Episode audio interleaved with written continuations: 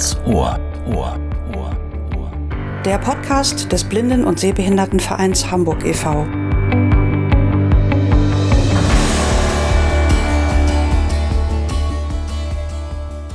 Herzlich willkommen zu einer neuen Ausgabe unseres BSVH-Podcasts Ganz Ohr.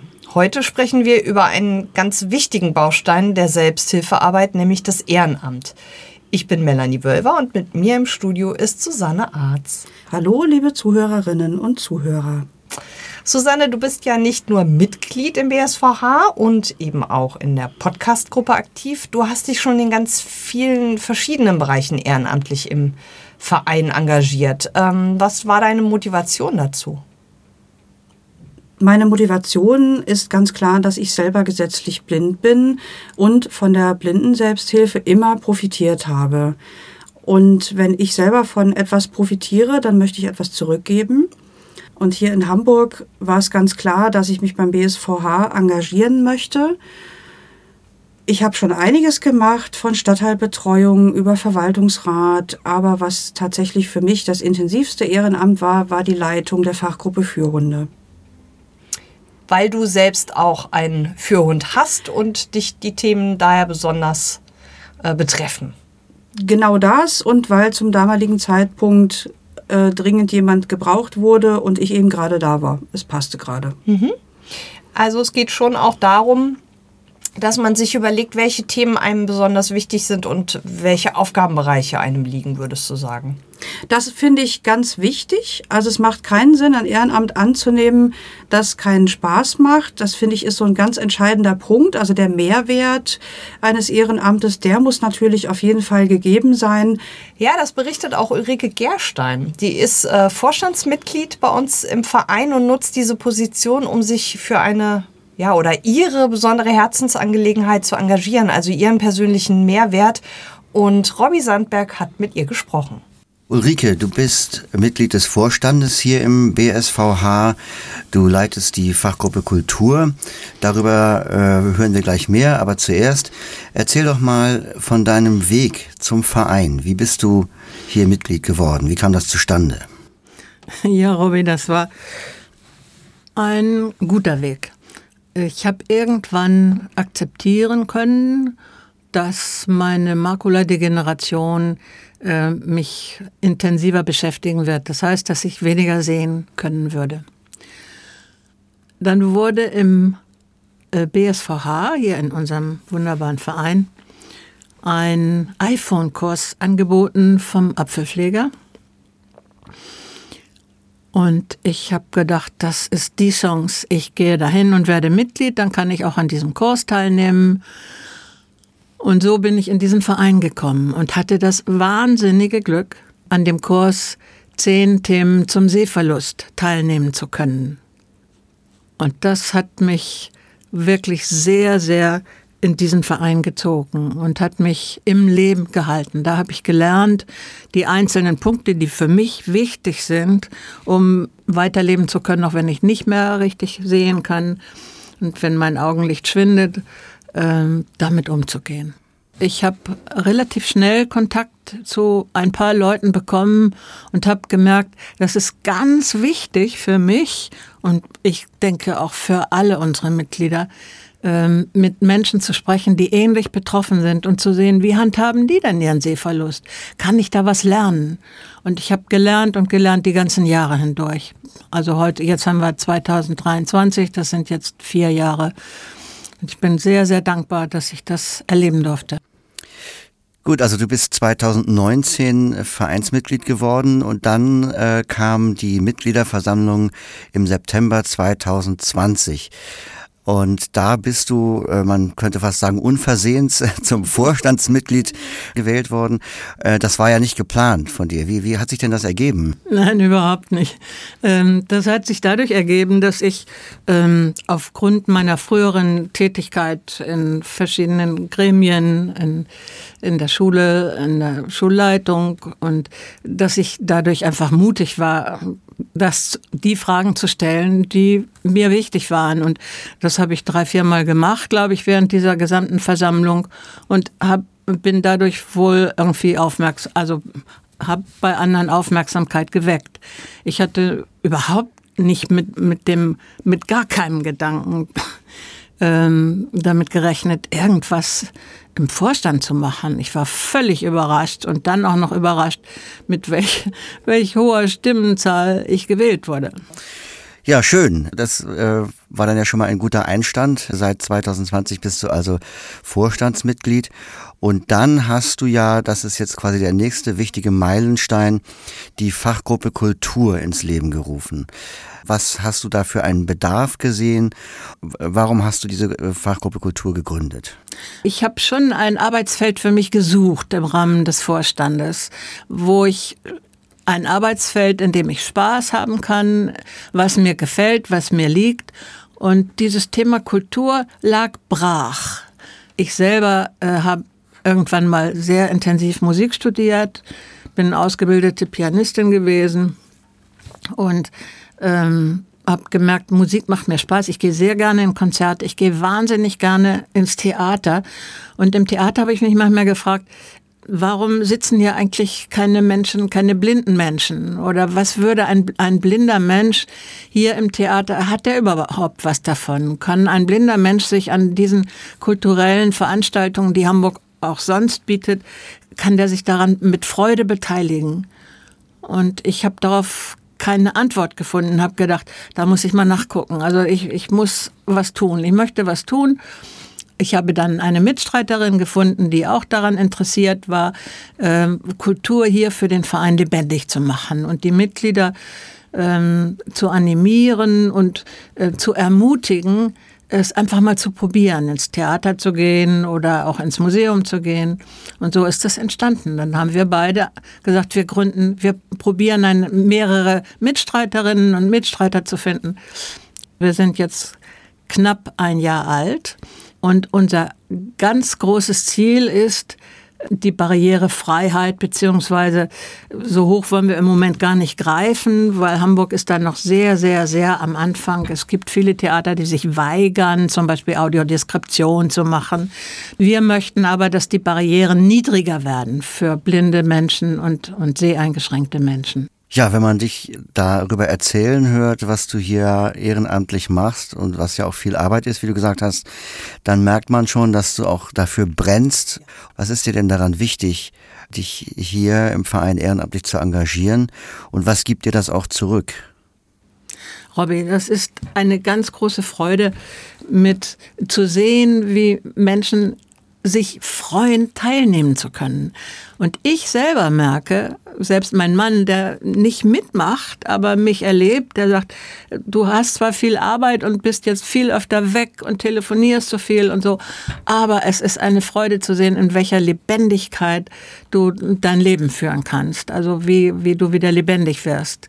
Und ich selber merke das. Ich habe das Gefühl, es öffnen sich permanent irgendwelche Türen, ich habe das, ja, das ganz große Glück, Brigitte Cookies an meiner Seite zu haben. Die, äh, wir beide können sehr, sehr gut miteinander arbeiten. Wir ne übernehmen jeder unseren Teil und, und äh, besprechen uns ganz viel.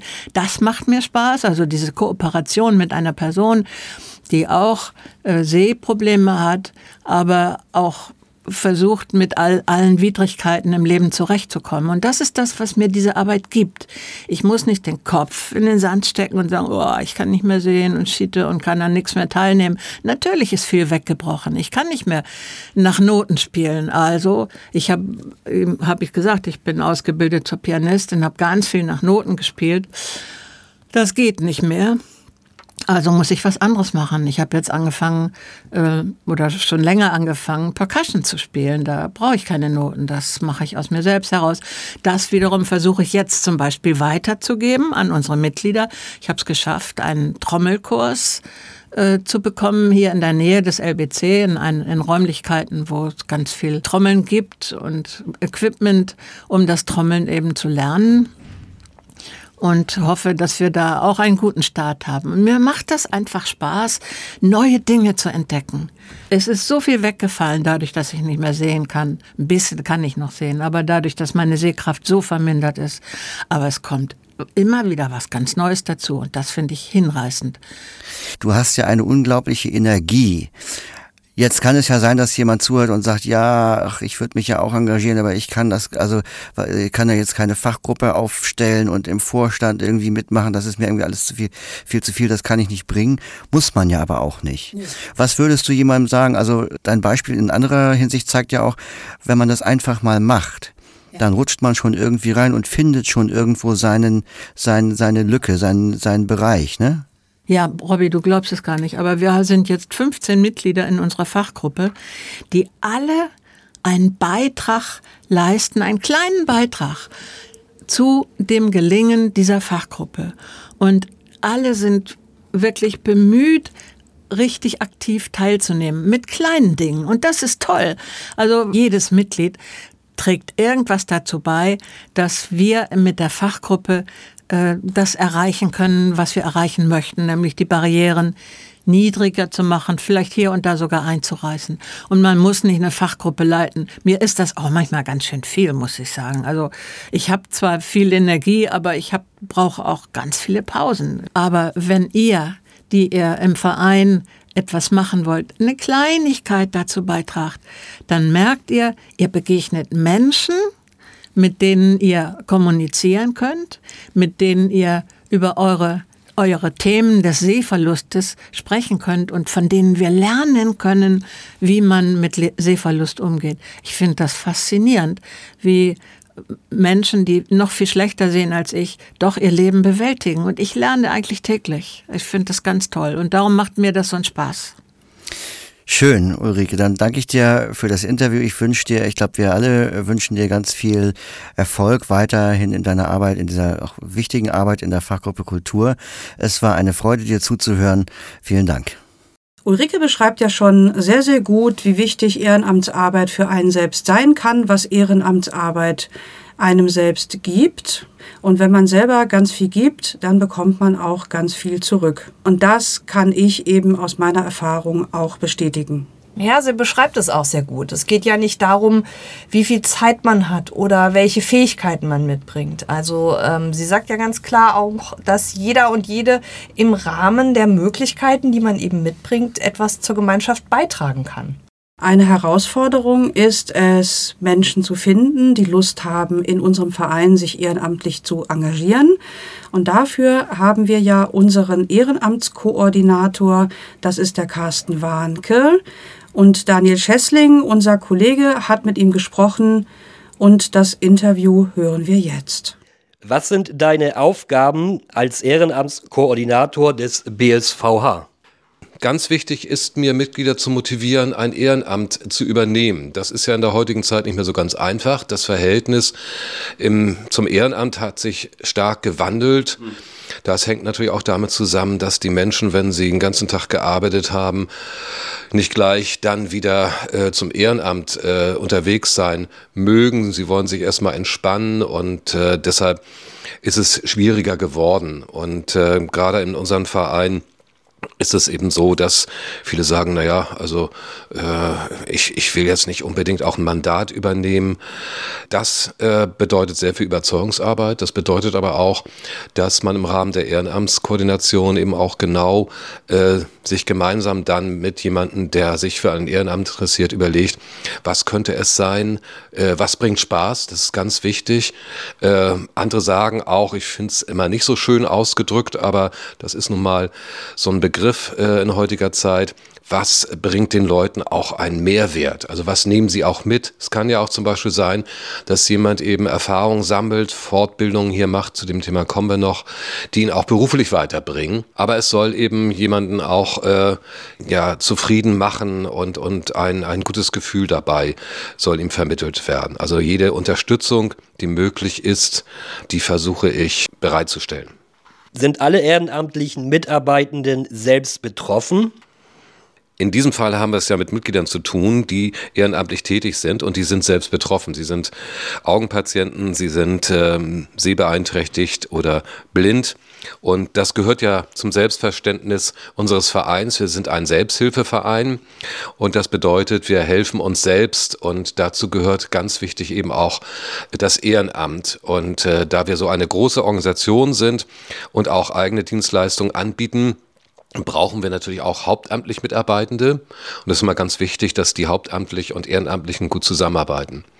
Es gibt noch ein zweites Standbein sozusagen der ehrenamtlichen Mitarbeit. Das sind, ähm, wir nennen sie immer zur Unterscheidung dann Zeitspenderinnen und Zeitspender. Die sind nicht selbst betroffen. Dafür ist inzwischen Dagmar Holtmann zuständig. Das ist eine ganz äh, wichtige Aufgabe, die wir hier auch wahrnehmen, die ich aber abgegeben habe. Welche Aufgaben haben die ehrenamtlichen Mitarbeitenden und werden sie gegebenenfalls speziell geschult? Ja, das sind ja zwei Fragen. Ähm, also wir haben aufgrund der äh, Vereinssatzung, der Vereinsstruktur, ähm, ehrenamtlich Mitarbeitende, die sind Mandatsträger, die sind gewählt. Ähm, wir haben die Mitgliederversammlung, da wird der Vorstand gewählt, da wird der Verwaltungsrat gewählt, wir haben die Bezirksversammlung, dort werden die Bezirksgruppenleitungen gewählt. Und das sind Mandatsträgerinnen, Mandatsträger. Und ähm, die brauchen wir schon mal, ähm, weil die Satzung das so vorschreibt. Auch da ist es eben ganz wichtig, dass wir gemeinsam Mitglieder finden, die wir motivieren, die wir überzeugen, dass sie bereit sind, für ein Amt zu kandidieren. Das ist nicht so ganz einfach. Zurzeit müssen wir leider sagen, haben wir im Bezirk West keine Bezirksgruppenleitung. Und vielleicht an dieser Stelle ist das eine Möglichkeit, äh, Hörerinnen und Hörer aus dem Westen zu bitten, sich doch mal zu überlegen, ob sie nicht Lust haben zu kandidieren. Wenn ja, können sie sich gerne bei mir melden. Wir können gerne darüber sprechen, welche Voraussetzungen ähm, erfüllt werden müssen, wie viel Zeit man für so ein Amt braucht. Und jetzt kommt es, äh, nochmal, was ich vorhin schon sagte, äh, wir unterstützen und die Unterstützung besteht auch darin, dass wir unsere ehrenamtlich Mitarbeitenden äh, qualifizieren, damit sie ihre Ämter auch gut wahrnehmen können. Und was wir auch machen, äh, dazu stehen uns Stiftungsgelder zur Verfügung. Es gibt für Mitglieder, die das benötigen, äh, auch technische Ausstattung, zum Beispiel ein Screenreader. Warum sind ehrenamtlich Mitarbeitende so essentiell wichtig für unseren Verein? Ja, man stelle sich das mal vor, ähm, ein blinden Sehbehindertenverein ohne Mitglieder, die sich hier ehrenamtlich engagieren. Aus unserer Betroffenheit heraus gibt es ja sehr viele Bedürfnisse, Interessen, die wir formulieren. Und in dem Moment, wo wir keine ehrenamtlich Mitarbeitenden mehr haben, keine Mitglieder, die sich für diesen Verein engagieren und äh, sagen, was sie gerne auch äh, äh, haben möchten an Unterstützung, an Beratung, in dem Moment würden das ja nur Haupt nur, nicht bitte falsch verstehen, aber würden das unsere hauptamtlich Mitarbeitenden äh, bestimmen. Und zwar äh, ohne dass äh, irgendjemand in diesem Verein quasi mitwirkt. Und das wäre fatal. Also da müssen wir gegensteuern. Und deshalb ist es mir auch wichtig, möglichst äh, solche Bedingungen zu schaffen, dass ehrenamtlich mitarbeitende Mitglieder beste Voraussetzungen für ihr Ehrenamt haben. Es kann sein, dass wir eine Arbeitsgruppe anbieten. Und da hat jemand äh, große Lust drauf, weil ähm, das Thema interessiert ihn und da möchte er mitwirken. Und dann ähm, sind das vielleicht vier Stunden im Monat, ne? weil die Arbeitsgruppe tagt einmal im Monat. Oder es sind Projekte, die sind auch zeitlich begrenzt, dass man sagt, also wir wollen etwas erarbeiten, das zieht sich dann vielleicht ein halbes Jahr hin, Thema durch. Dann kann man sagen, okay, das mache ich dann mal und das ist auch wichtig für viele Menschen, dass man, dass das Ziel absehbar ist. Andere ja arbeiten meinetwegen jetzt äh, die der Vorsitzenden, ja, von, von Angelika Antefor und, und André Rabe, Geschäftsführer Vorstand, erfordert natürlich sehr viel mehr Zeit. Und da muss man sich schon überlegen, kann ich das mit dem Beruf vereinbaren? Also das ist ganz unterschiedlich und deshalb ist es eben wichtig, darüber zu sprechen. Und äh, in der Regel weiß ich, doch recht gut Bescheid, was die einzelnen Aufgabenstellungen sind und kann dann auch dazu sa etwas sagen, also wie viel Zeit nimmt das in Anspruch. Es gibt ja auch Mitglieder, die, was heißt auch, es gibt eine ganze Menge Mitglieder, die sind inzwischen im Rentenalter. Dann haben sie eben mehr Zeit, über die sie verfügen können und ähm, können dann eben auch flexibel sich überlegen, mache ich dieses oder jenes und mache ich mal in der Woche mehr oder weniger. Also das ähm, ist ja nicht in Stein gemeißelt und jederzeit kann man auch sagen, nee, ich gebe das auf oder ich will was anderes machen. Darüber können wir uns unterhalten. Aber wichtig ist die Verbindlichkeit. Ja, Carsten hat ja schon hingewiesen auf den Unterschied zwischen ehrenamtlich tätigen Menschen und Zeitspendern. Und wir haben eben diese Unterscheidung, weil Zeitspendende ganz oft sehende Menschen sind, die Unterstützung und Assistenz leisten, zum Beispiel Ausflüge begleiten, beim Goldbeek-Treff helfen oder in der Seniorenarbeit unterstützen. Da gibt es vielfältige Möglichkeiten. Melli, du hast mit Dagmar Holtmann darüber gesprochen und das hören wir jetzt. Genau, ich ergänze noch kurz. Dagmar Holtmann ist seit Januar diesen Jahres, also 2023, bei uns im Verein die Koordinatorin für die Zeitspendenden. Also für die Menschen, die eben sagen, ähm, wir äh, möchten gerne ähm, blinde, sehbehinderte Menschen mit unserer Zeit unterstützen. Und genau, wir hören mal rein, was Dagmar Holtmann zu berichten hat. Erklären Sie uns doch ganz kurz vielleicht, was Ihre Aufgaben als Koordinatorin für die Zeitspendenden sind. Meine Aufgabe ist, Zeitspenderinnen und Zeitspender zu suchen äh, und ihnen so von unserer Arbeit zu erzählen, was es für Arbeitsfelder bei uns gibt, wo man sich betätigen kann. Ich rede dann auch ab und zu mit Mitgliedern oder vor allen Dingen auch mit, der, äh, mit Frau Schacht oder Frau Block, die mir dann sagen, ich brauche für die und diejenige eine Zeitspenderin oder einen Zeitspender zum Spazierengehen. Das habe ich jetzt schon öfter gehabt. Ja. Und äh, dann mache ich mich auf die Suche über das Freiwilligenzentrum, also Caritas oder über den ASB Zeitspender. Ja, dann gibt es auch ganz kurzfristige Sachen. Da habe ich jetzt auch schon Erfahrungen gemacht mit Avanti. Äh, da kann man Zeitspenderinnen und Zeitspender für eine einmalige Aktion anfragen und ich brauchte jemanden für Fahrdienst und das war sehr erfolgreich und da habe ich mich natürlich gefreut, so über den Anfang und ich mache das auch gerne. Wie stellen Sie sich die ideale Situation vor in Bezug auf Zeitspenden hier beim BSVH? Ja, ideal wäre natürlich, wenn ich für alle äh, Mitglieder, die zum Beispiel Gruppen leiten, die ehrenamtlich aktiv sind, wenn ich da sofort Zeitspenderinnen und Zeitspender finden würde, die dann auch genau, ähm, wo das Profil auch genau passt, die dann sagen, oh, das macht mir Spaß, die Dame oder den Herrn unterstütze ich gerne ähm, beim Stammtisch oder wie auch immer. Das wäre natürlich ganz besonders schön. Und auch einzelne Mitglieder, wenn da sich idealerweise sofort jemanden finden würde, das ist natürlich in der Praxis leider nicht so, das wäre gut. Ähm, ich fand das ganz spannend, dass Sie gerade gesagt haben, äh, wir schauen uns auch das oder Sie schauen sich auch das Profil an. Ähm, ja. Das heißt, Sie gucken auch ganz genau, passt es eben, ja. passen die Menschen zusammen zu der Aufgabe. Genau, das habe ich nämlich früher. Ich habe ja früher in der Nordkirche gearbeitet, in der Blinden- und Sehbehindertenseelsorge und da habe ich das schon gemacht, auch mit Zeitspenderinnen und Zeitspendern gearbeitet. Ich habe die einfach freiwillige Mitarbeiterinnen und Mitarbeiter genannt, aber das ist ja unterschiedlich. Und da habe ich dann auch immer geguckt, welche Fähigkeiten bringen die Freiwilligen mit. Und manche sind äh, sehr kompetent, also im sozialen Bereich. Und dann äh, frage ich die natürlich auch, oh, könnten sie, naja, etwas schwierige, schwierigere Menschen oder wo man mehr Geduld braucht, sage ich mal, äh, vielleicht begleiten, wie auch immer. Das äh, kommt dann eben immer auf die Menschen an, die so mir gegenüber sind, mhm. mit denen ich rede. Bei mir melden können sich Mitglieder, die äh, ehrenamtlich tätig sind, die Gruppen leiten. Das hat Olga Warnke auch schon gemacht. Die ist ja, macht ja den Goldbeck-Treff zusammen mit Birgit Militzer. Und die hat sich auch schon bei mir gemeldet und gesagt, wäre es nicht möglich, dass es für manche Menschen vielleicht Fahrdienste gibt. Und da habe ich gesagt, ich schaue mal. Also ich denke schon. Meistens ist es so, dass die Mitglieder sich dann erst im sozialen äh, Dienst, also bei Frau Schacht, melden oder bei Birgit Block und die geben mir dann die Anfragen dann weiter. Das finde ich immer am allerbesten. Äh, da kann ich dann auch immer am allerbesten darauf reagieren. Wenn sich alle Mitglieder melden würden auf einmal, hätte ich da ein bisschen schwierig. Geht aber auch, können sie auch machen. Hm. Mitglieder können sich auch bei mir melden. Ja. Erzählen Sie doch noch ein bisschen, also wir haben jetzt ähm, relativ ausführlich über Ihre neue Aufgabe gesprochen, aber es gibt bestimmt den einen oder anderen, der Sie auch noch gar nicht kennengelernt hat. Ähm, vielleicht haben Sie ja Lust, noch ein bisschen was über sich selbst zu erzählen.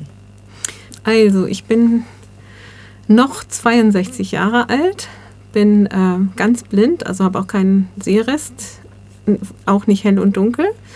Und habe viele, viele Jahre lang in der Nordkirche gearbeitet. Also ich bin von Beruf Sozialarbeiterin und Diakonin. Ende letzten Jahres ist Carsten auf mich zugekommen, oder war es schon im Oktober, ich weiß nicht, irgendwie im letzten Jahr und hat mich gefragt, Dagmar, ich weiß, dass du bald in der passiven Phase deiner Altersteilzeit gehst. Könntest du dir vorstellen, ähm, beim BSVH einzusteigen in der Ehrenamtskoordination und für die ähm, sehenden Zeitspender? Und da hatte ich gesagt, oh ja, das mache ich gerne, weil wie gesagt, in der Nordkirche habe ich seit fast ähm, 30 Jahren gearbeitet. Da habe ich dann zu Carsten gesagt, doch, könnte ich mir vorstellen, würde mir auch Spaß machen. Ja, das ist ja schon mal sehr interessant, liebe Melli. Äh, unser Kollege Daniel hat ja jetzt mit Susanne Lübke gesprochen. Die ist Zeitspenderin und die wird uns jetzt mal erzählen, wie das in der Praxis läuft. Genau, hören wir mal rein. Susanne, magst du ein paar Worte zu dir sagen? Ja, moin erstmal. Ich bin Susanne Lübke. Ich bin 41 Jahre alt. Ja, ich bin Schreibtischtäterin im öffentlichen Dienst und da im Bereich Personal und Organisation. Und ja, ich bin hier vom Kiez. Ich bin ein Kind von Barmbek Süd quasi, wohne hier um die Ecke vom Louis Breil Center. Und ich bin sehr vielseitig interessiert, liebe Pflanzen, Musik und gute Gespräche. Dann hast du da keinen weiten Weg zu deinem Ehrenamt. Das finde ich ja richtig gut. Sag mal, bist du selbst betroffen? Jein. Ich selbst habe keine Seheinschränkung, aber meine Eltern. Ich bin mit dem Thema Blindheit und Seheinschränkung quasi groß geworden. Deshalb habe ich da auch null Berührungsängste. Ganz im Gegenteil. Warum spendest du deine Zeit für die Mitglieder des BSVH? Ja, warum spende ich meine Zeit? Ganz einfach. Das Leben meint es gut mit mir und ich möchte davon gerne was weitergeben. Ich bin ein sehr offener, fröhlicher und kommunikativer Mensch und ich sehe gerne Dinge entstehen. Deswegen mag ich vermutlich auch die Pflanzen so gerne. Warum der BSVH? Tja, man könnte meinen, dass es naheliegend war aufgrund meiner familiären Berührungspunkte und das macht mir den Zugang vielleicht auch etwas leichter, aber es ist eigentlich viel banaler. Ich wollte gerne etwas machen, wo ich keine großen Anreisezeiten habe und da ich seit über 20 Jahren mit dem LBC fast Tür an Tür wohne, bot sich das quasi an. Im September gab es zudem einen Tag der offenen Tür hier im LBC, wo ich einen super Austausch mit dem Carsten Warnke, also quasi dem Zeitspendenverwalter hatte, und wir über die vielfältigen Einsatzmöglichkeiten für eine Zeitspende philosophiert haben. Ich war erstaunt, wie groß das Louis Breil Center ist und dass es Aktivitäten auf insgesamt vier Etagen und einen tollen Garten gibt. Da ist ja quasi alles möglich. Ja, Wahnsinn. Wie sehen deine Aufgaben aus und kannst du die Zeit, die du dafür aufbringst, immer individuell an deine persönlichen Bedürfnisse anpassen? Grundsätzlich konnte ich mir alles vorstellen, weil auch alles so interessant ist. Mein Herz schlägt ja für Blumen und diesen wunderbaren Garten des Louis Breil Centers.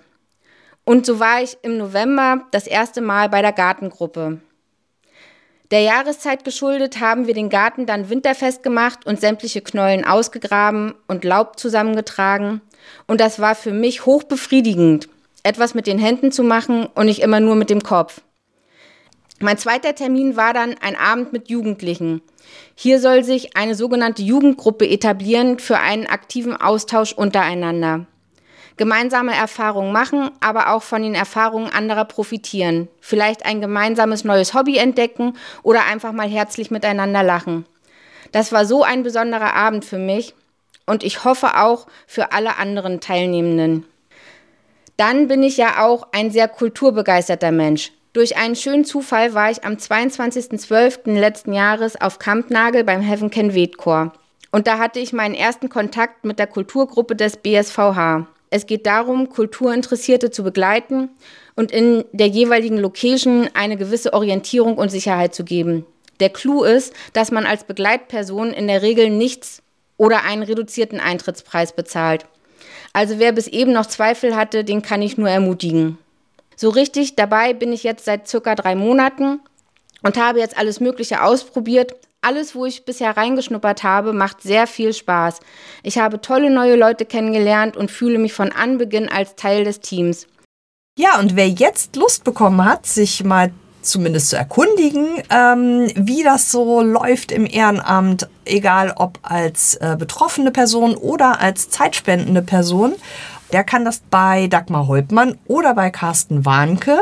Und die Informationen dazu findet man auf unserer Internetseite und zwar www.bsvh.org slash Ansprechpartner. Oder man kann auch einfach unverbindlich hier mal bei uns im Louis Breis Center anrufen unter der Nummer 040 209 40 40. Da ist dann unsere liebe Kollegin Marion Bonken am Apparat und die weiß auch Bescheid. Für heute sagen wir Tschüss. Das machen wir. Wir wünschen euch das Allerbeste. Bis zum nächsten Mal. Sagen Susanne Arz und Melanie Wölver.